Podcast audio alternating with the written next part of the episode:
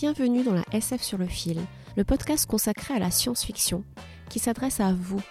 Oui, à vous qui n'aimez pas la science-fiction. À vous qui trouvez qu'elle n'est qu'un genre mineur, un simple divertissement réservé aux geeks ou aux adolescents. Vous l'aurez compris, ce podcast a pour but de déconstruire ces idées reçues. Oui, la SF peut être féminine et féministe.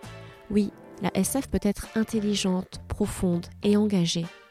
Mieux que tout autre genre, la SF nous éclaire sur notre condition humaine, parce qu'elle nous parle de nous, ici, maintenant. Alors, attrapez le fil de la SF et laissez-vous guider. Je vous souhaite une très bonne écoute.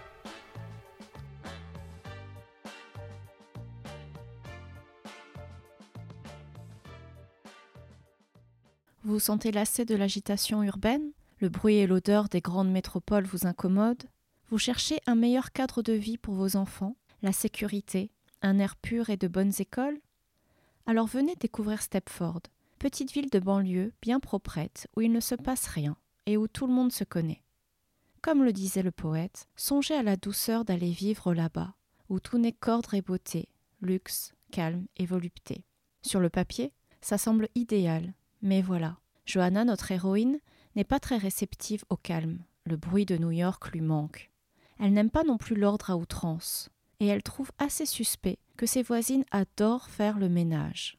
Quant à la beauté et à la volupté, disons que les habitants de Stepford s'en font une idée bien particulière.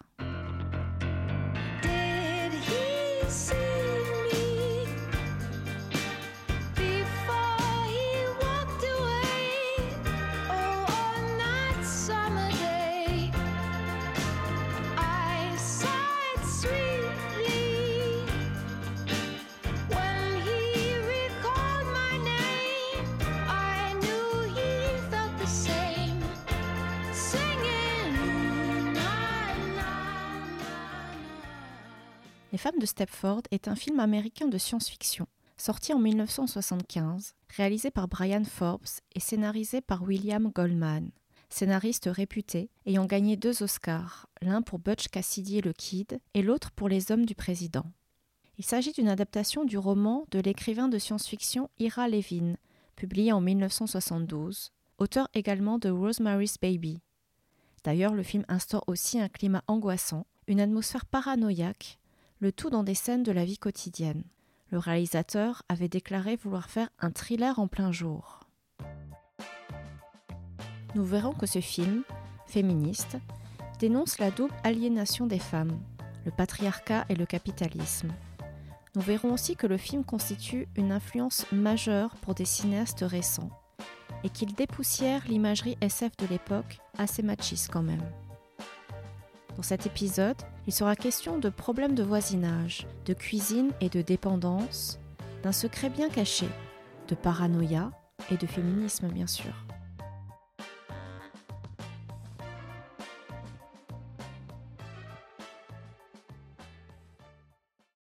We really understand, Marie. And we're not after you to change your whole lifestyle. But doesn't it ever bother you that the most important organization in Stepford is sexually archaic? Ar archaic, old fashioned, out of date. Does it ever bother me? No. Johanna, photographe amatrice, quitte New York avec son mari avocat et leurs deux filles pour s'installer à Stepford, paisible petite ville de banlieue dans le Connecticut. Mais elle va vite déchanter. Je suis triste et je m'ennuie. Elle s'ennuie, entourée de voisines fait du logis, dont les seuls centres d'intérêt sont le ménage et la cuisine. Elle semble tout droit sortie d'une publicité pour les ménagères des années 50. Imaginez une petite ville du type Wisteria Lane, mais où il n'y aurait que des Brie Vanderkamp. Ça fait déjà un peu peur, non? Avec son amie Bobby, qui comme elle vient de s'installer à Stepford et qui n'a pas la langue dans sa poche, elles vont tenter de comprendre leur voisine mais celles-ci semblent parfaitement heureuses et satisfaites de leur condition de femmes au foyer et soumises à leur mari. Cette exagération permet des scènes vraiment drôles qui apportent de la légèreté dans ce thriller.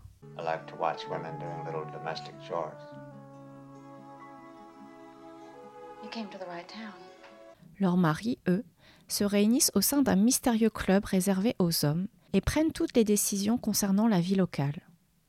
D'ailleurs, anecdote plus que savoureuse sur l'impact qu'a eu le film, l'expression femme de Stepford est rentrée dans la culture populaire aux États-Unis et est utilisée pour désigner une femme soumise. C'est fou, non?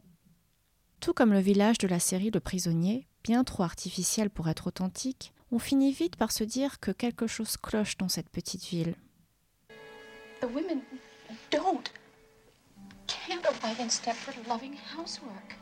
They change once they get there. I think the men make them change. How would they do that? I don't know. They. They. Oh, Jesus. It's so awful. If I'm wrong, I'm insane. And if I'm right, it's worse than if I'm wrong. Un jour, Johanna retrouve son amie Bobby, qui rentre d'un week-end en amoureux avec son mari.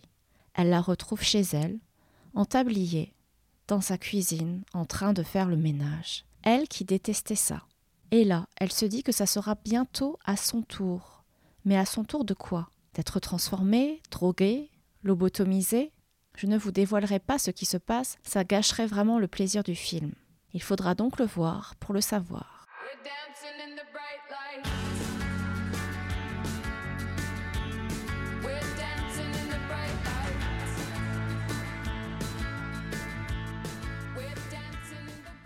Le film peut être qualifié de fable féministe, car on va le voir, il dénonce le désir de domination des hommes et leur défiance vis-à-vis de l'émancipation des femmes.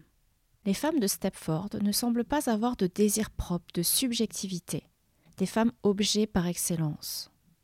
Dans son livre Deuxième sexe, Beauvoir illustre comment les femmes ont été forcées d'abandonner leurs revendications à la subjectivité au profit d'une acceptation d'un rôle passif.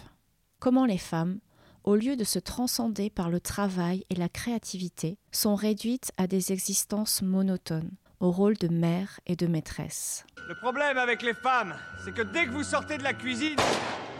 Il est surprenant de savoir qu'à sa sortie, le film a été mal compris et a été critiqué par certains mouvements féministes.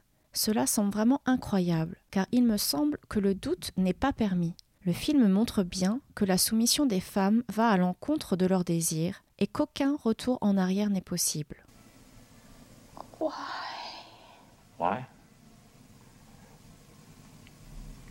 Because we can.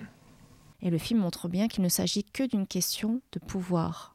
Le film est aussi radical car il ne prend pas le parti du not all men, pas tous des salauds, comme ça sera le cas par exemple du remake, pas terrible, il paraît, de 2004 et L'homme créa la femme, avec Nicole Kidman Close. Au-delà de la question du féminisme, le film interroge sur l'amour et le couple.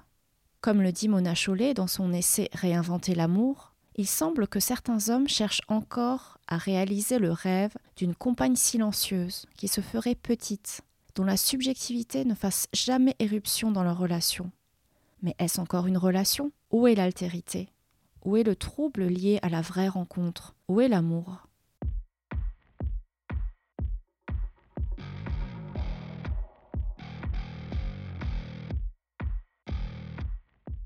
Le film dénonce aussi l'aliénation des femmes au sein de la société de consommation. Plusieurs scènes se déroulent dans un supermarché, notamment la scène finale absolument glaçante, que je vous laisserai découvrir. Dans une autre scène, Johanna et Bobby réunissent les femmes de Stepford pour discuter. Celles-ci sont mutiques, puis s'enflamment tout à coup pour le dernier produit anti-tache miraculeux, un dialogue de sourds. Le film fait écho à un essai féministe sorti en 1964 et qui a fait grand bruit, La femme mystifiée de Betty Friedan, qui dénonce la pression culturelle et le lavage de cerveau exercé par les magazines, la publicité, pour construire l'image prétendument heureuse de la ménagère de classe moyenne et qui a besoin de nombreux produits spécialisés pour jouer son rôle. Johanna, notre héroïne, pourrait reprendre ces mots de Betty Friedan. Nous ne pouvons plus ignorer cette voix qui en chaque femme dit Je veux quelque chose de plus que mon mari et mes enfants et ma maison.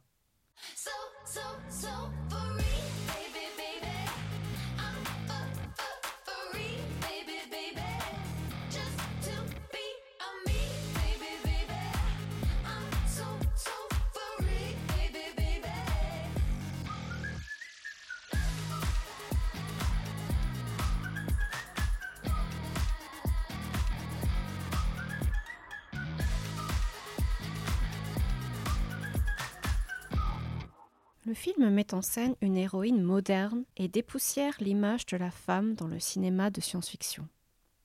Avez-vous en tête ces vieilles affiches de cinéma de SF des années 50 Vous pouvez aller voir par exemple les affiches des films cultes Planète interdite et Le jour où la Terre s'arrêta. Ça vous donnera une idée. Je suis là pour te sauver. Force d'intervention. Matricule 38 416. Chargé de ta protection. L'imagerie SF de la femme portée. Par un homme, bien sûr, souvent un extraterrestre ou un robot, mais toujours mâle, une femme vulnérable, en tenue légère tant qu'à faire, et qui doit être sauvée. Il y aurait beaucoup à dire sur la représentation de la femme en SF, peut-être dans un prochain podcast. Mais jusque dans les années 70, la femme était cantonnée à un rôle dégradant ou hypersexualisé, soumise aux désirs des hommes. Johanna dénote. Elle est émancipée, elle a milité dans des mouvements féministes et cherche à s'accomplir dans la photographie. Elle utilise même son nom de jeune fille. C'est une héroïne moderne. Une des premières grandes héroïnes féminines en SF est bien sûr Ripley dans Alien. Il y en aura d'autres, heureusement, par la suite, qui refuseront le rôle de femme trophée. Qu'adviendra-t-il de moi si je rate ton test? Ava, Ce sera grave? je. J'en sais rien. Tu crois qu'on peut me débrancher parce que je ne fonctionne pas aussi bien que prévu? Ava, je ne sais pas. Je ne peux pas répondre à ta question. Ça ne dépend pas de moi. Pourquoi ça dépend de quelqu'un? Tu as des gens qui te font passer des tests et qui peuvent te débrancher, toi? Non, pas du tout. Pourquoi j'en ai? Dans Ex Machina, premier film d'Alex Garland, Nathan, célèbre PDG qui a fait fortune dans la recherche informatique, vit dans une résidence ultra sécurisée, perdue au milieu de nulle part. Il fait appel à Caleb, un jeune programmateur de son entreprise, pour participer à une forme de test de Turing face à une intelligence artificielle nommée Ava, pour déterminer si elle a ou non une conscience. Ava refusera le rôle qu'on veut lui assigner et tentera d'échapper à sa prison.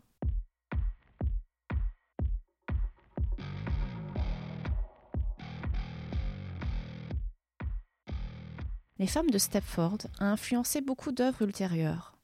Par exemple, le thriller horrifique Get Out. Jordan Peele a lui-même cité le film comme étant une de ses influences majeures. Un autre film sorti en 2022, Don't Worry Baby d'Olivia Wilde, est clairement inspiré des femmes de Stepford. Il s'agit presque d'un remake post-MeToo. À vous, nos épouses. Nous, les hommes, nous demandons beaucoup. Nous vous demandons d'être fortes, de préparer nos repas, d'entretenir le foyer et surtout d'être discrètes.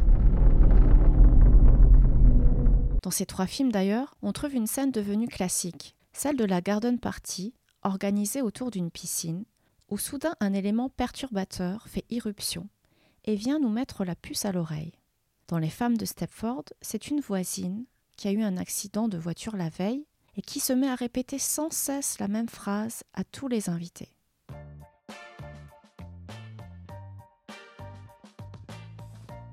Alors, toujours tenté par une installation à Stepford? Moi j'hésite. J'avoue que je déteste faire le ménage. Par contre, je maintiens mon invitation en voyage pour un court séjour d'environ deux heures dans cette étrange ville. Vous verrez que ça vaut le détour, ne serait-ce que pour découvrir enfin le secret des femmes de Stepford.